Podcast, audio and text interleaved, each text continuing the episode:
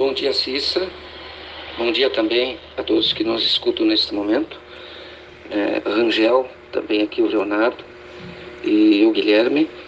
É importante aqui destacar em cima é, destas questões levantadas do decreto do governo e em vista também, Cissa, você falasse muito bem, né, é, dos questionamentos em vista de uma entrevista hoje que nós fizemos em relação à volta às aulas.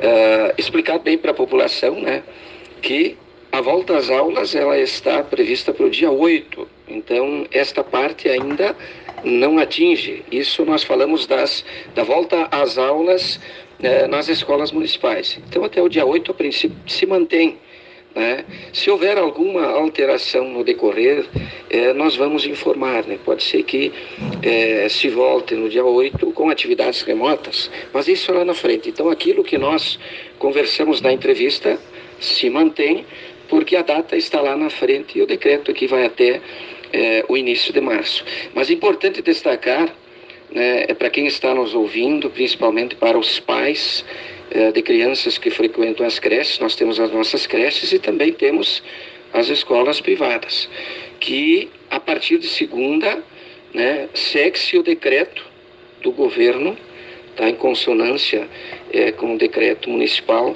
de que estarão suspensas as aulas para as, as creches e também as escolas privadas. Tá? Então, escolas públicas e privadas, a partir de segunda, então, aulas suspensas. Tá? Então, já fica aqui de forma clara tá? essa suspensão em vista é, da bandeira preta, dos cuidados né? e, e de toda essa situação levantada.